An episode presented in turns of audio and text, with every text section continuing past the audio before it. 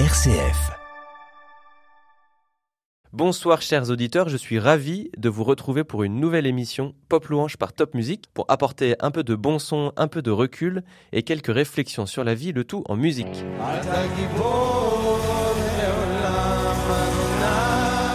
Aujourd'hui, j'ai la joie d'accueillir Isabelle Rivolet. Bonjour Isabelle et bienvenue sur l'émission. Donc après un parcours d'ingénieur en aéronautique, vous travaillez maintenant en tant que consultante en médiation. Vous êtes chrétienne, évangélique, pianiste et à l'occasion d'Octobre Rose, vous avez publié votre premier livre Quand musique et foi portent l'espérance, édité chez Urania, un label de la Maison de la Bible. Nous aurons l'occasion pendant l'émission d'échanger autour de ce très beau sujet de la foi, musique et espérance. C'est un sujet qui entre dans la continuité de notre parcours biblique musical.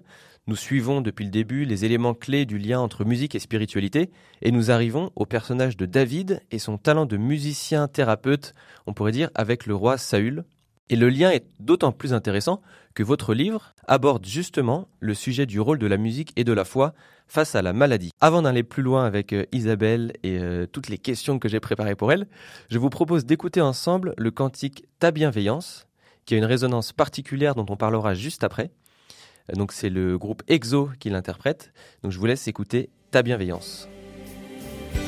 Ta bienveillance, ô éternel,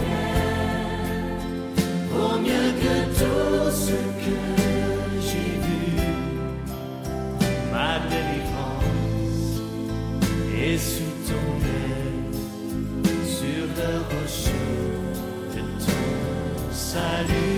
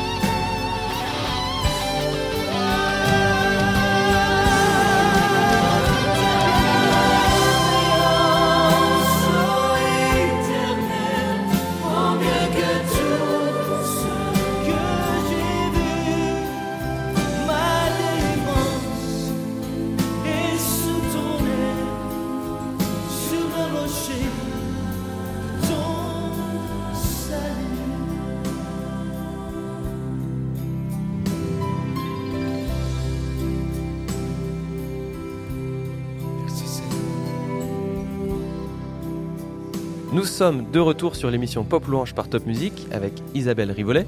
Donc ce cantique, vous l'avez choisi. Donc je vous ai demandé si vous avez des cantiques en particulier euh, qui vous venaient à l'esprit par rapport à ce que vous racontez dans le livre. Donc ce morceau parle de bienveillance, de la bonté de Dieu. Et quel est le lien, Isabelle, justement, avec votre livre? Alors que je traversais cette épreuve, je n'ai jamais douté de la bienveillance de Dieu. Vous l'avez joué au piano. euh, dans l'hôpital dans lequel vous suiviez votre euh, thérapie euh, par rapport à votre cancer du sein. Et pourquoi est-ce que vous avez choisi d'écrire, de partager l'intimité, la douleur de ces années de maladie, et notamment ce lien entre foi et musique? En 2010, j'ai appris que j'avais un cancer du sein. Moi, je n'avais pas peur pour ma santé, mais je craignais que ça ne fasse peur à mes amis et que ça les éloigne de moi. Alors j'ai décidé de leur écrire des lettres de nouvelles. C'était ma façon de les garder dans la relation pour pouvoir m'appuyer sur eux. Dix ans plus tard, j'ai trouvé que ces lettres donnaient des informations intéressantes, notamment sur le cancer du sein, et j'ai eu envie de les développer en réfléchissant à ce que ça avait produit dans ma vie. Je me suis aussi souvenu qu'en 2010, on ne voyait pas encore de piano dans les lieux publics. Le fait qu'il y en ait un dans mon hôpital, c'était tout à fait exceptionnel. Et je l'ai vu comme un cadeau de Dieu, juste pour moi. Moi qui voulais que mon cancer serve à quelque chose, j'avais là un moyen d'aider les autres patients à patienter. Au début, je restais très concentrée pour ne pas me tromper, mais petit à petit, j'ai constaté que les personnes étaient touchées, même quand je ne jouais pas très bien. C'est devenu clair pour moi que Dieu était à l'œuvre grâce à la musique que je jouais, et c'est tout ce cheminement que j'ai eu envie de raconter et qu'on peut découvrir du coup dans votre livre euh, que vous venez de publier récemment, dont on va parler pendant l'émission. Et donc au-delà du courage et de la foi inébranlable, là on peut le dire, qui ressort de, ce livre, dans ce parcours de maladie, un des points euh, qui est relevé par le titre en particulier, c'est la place de la musique. Alors pour les fins connaisseurs du texte biblique qui nous écoutent, on pense assez rapidement à David, ce roi d'Israël qui va marquer l'histoire de plusieurs manières, notamment parce que Jésus est un de ses descendants, et aussi notamment par l'écriture d'un très grand nombre de cantiques, les fameux psaumes de David. Avant que David ne soit roi, il était au service de Saül, le premier des rois d'Israël, et il le servait notamment pour l'apaiser grâce à la musique de sa cithare. Nous trouvons dans le livre de 1 Samuel au chapitre 16, verset 23, À partir de ce moment, quand l'esprit mauvais entre dans Saül, David prend sa cithare et il en joue. Saül se calme, il se sent mieux, et l'esprit mauvais le quitte. Isabelle, quels sont les bénéfices de la musique à vous dans votre parcours de soins, notamment ce que vous expliquez sur la musicothérapie, où vous reprenez d'ailleurs ce même passage biblique? Qu'est-ce qui fait du bien exactement? Est-ce que c'est les vibrations dans le corps, les hormones sécrétées? Pourquoi est-ce que la musique vous a permis à vous, a permis aussi aux patients qui étaient là dans l'hôpital à attendre, et à Saül d'aller mieux?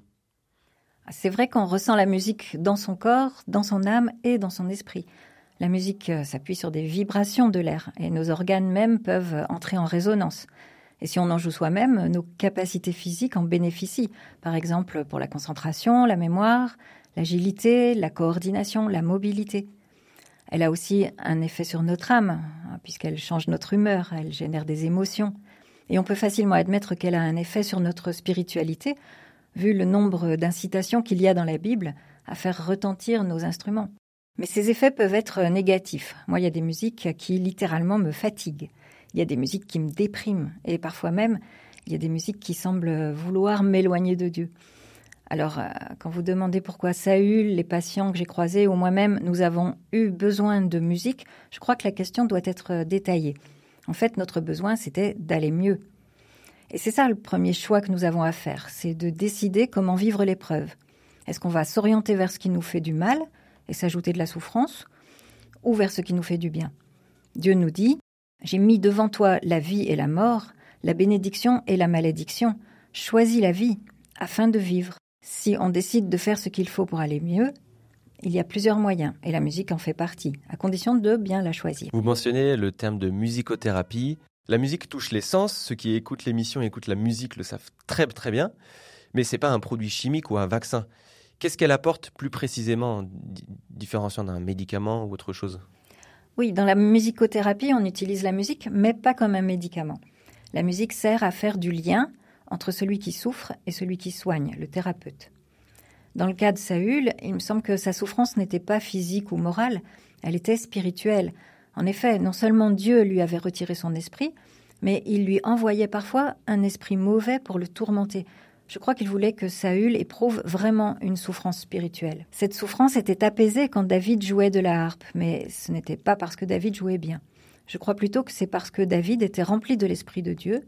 Ainsi, sa musique était inspirée par Dieu lui-même, et David la transmettait sans faire obstacle. C'est Dieu qui apaisait alors Saül, en lui retirant l'esprit mauvais qu'il lui avait envoyé.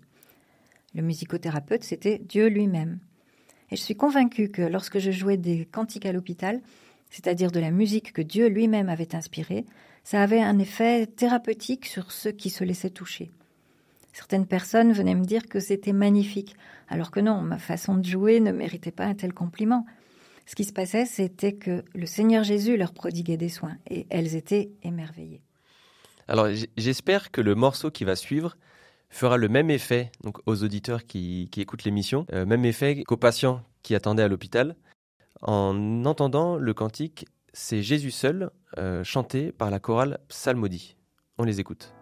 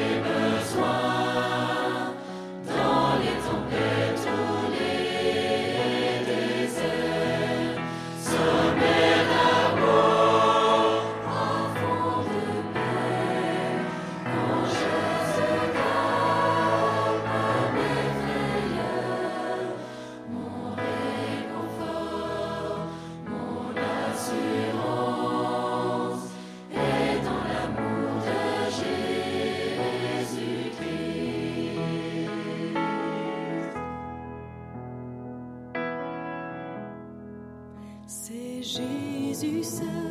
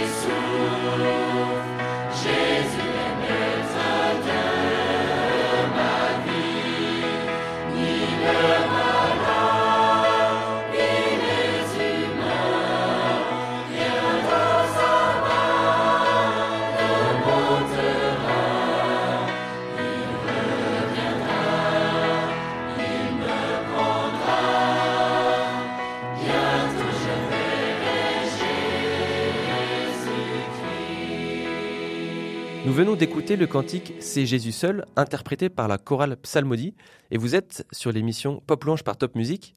Ceux qui nous écoutent et qui ont déjà eu la chance de chanter dans une chorale connaissent ce sentiment, ce sentiment d'unité, de ne faire qu'un, d'être un dans une chorale à plusieurs voix.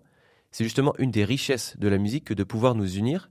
Alors avec le digital, l'internet, nous n'avons jamais autant écouté de musique. hein. Elle est euh, absolument omniprésente. En tout cas, elle peut l'être. Et parallèlement, nous n'avons jamais été aussi seuls, isolés et individualistes. Isabelle, vous abordez dans votre livre Quand musique et foi portent l'espérance le sujet de l'altruisme, dont on connaît les vertus. Et comment la musique peut-elle se vivre de manière altruiste ou peut-être mieux partagée? Oui, il me semble que jadis, la musique rassemblait, en particulier parce qu'on se rassemblait autour des rares sources de musique dont on disposait. Un musicien de rue, une fête populaire, un poste de radio. Aujourd'hui, chaque individu dispose de multiples moyens pour écouter de la musique. Alors, il se procure celle qui lui plaît à lui et il l'écoute seul. Pour autant, le plaisir d'être ensemble pour euh, écouter de la musique, il est toujours là. On assiste à des méga concerts dans des salles de 20 000 places, même 100 000 places au Stade de France. Donc je ne dirais peut-être pas que la musique rassemble moins que jadis. Pour ce qui est de la solitude, en réalité, ça ne devrait pas être un problème. L'être humain est fondamentalement seul puisqu'il est unique. L'alter ego, ça n'existe pas.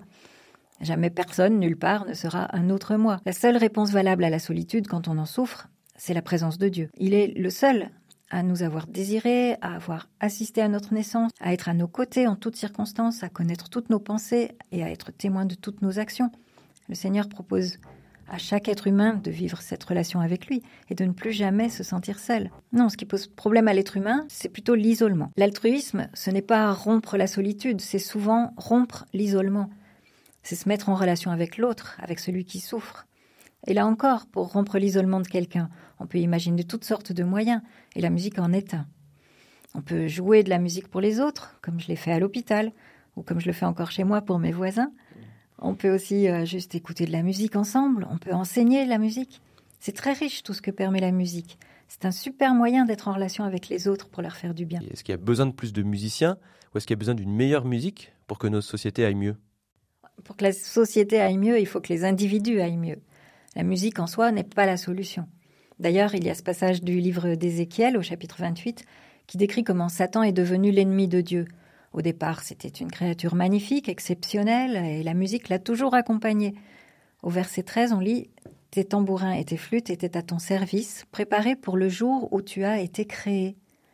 Ça n'a pas empêché par la suite, entre guillemets, de profaner ces sanctuaires et de s'attirer le plus sévère jugement de Dieu. Ma responsabilité est de choisir la musique qui me fait du bien, et pour ça, je dois aussi faire attention à l'intention qui l'accompagne. Je suis frappée par le bon état d'esprit presque familial qui règne dans certains festivals de métal, alors que cette musique produit sur moi des choses désagréables. À l'inverse, j'entends parfois des chansons douces et mélodieuses qui diffusent clairement des incitations à se détourner de Dieu, et ça me dérange. Non, ce qui peut à coup sûr faire du bien à la société, ce n'est pas la musique, c'est le Seigneur Jésus. Et oui, quand il reviendra, il y aura de la musique. Il est dit qu'on entendra le son de la trompette de Dieu. Vous imaginez Dans mon livre, il est davantage question de cette espérance-là que de l'espoir de guérir d'un cancer. C'est pour ça que le mot cancer n'apparaît pas dans le titre. On a juste choisi quand musique et foi portent l'espérance. Merci Isabelle. Je rappelle que l'on peut retrouver votre livre Quand musique et foi portent l'espérance aux éditions Urania à la FNAC, à la Maison de la Bible, sur leurs sites respectifs ou dans votre librairie de quartier s'ils sont achalandés. Je vous invite à le parcourir et à aller jusqu'à la postface qui m'a tiré quelques larmes, je vous l'avoue. Donc de voir tous ces témoignages de personnes qui ont été touchées par la musique. Et je vous en lis une. Un homme vient me demander si je suis rémunéré. Je lui dis que non, que l'idée du piano ne plaît pas à tout le monde. Il reprend brusquement d'une voix forte. Ah, mais c'est pas grave, moi ça me plaît. Il faut continuer, ça adoucit les mœurs. Merci aussi à Benjamin pour le montage, à Sonicscape Studio pour le matériel et évidemment merci à Isabelle. Et peut-être une dernière question avant de se quitter, euh, Isabelle. De quoi remerciez-vous Dieu en ce moment en particulier? Du privilège de pouvoir témoigner librement de ce qu'il a fait dans ma vie. Et euh, merci à vous d'avoir rendu ça possible. À très bientôt. À bientôt, au revoir.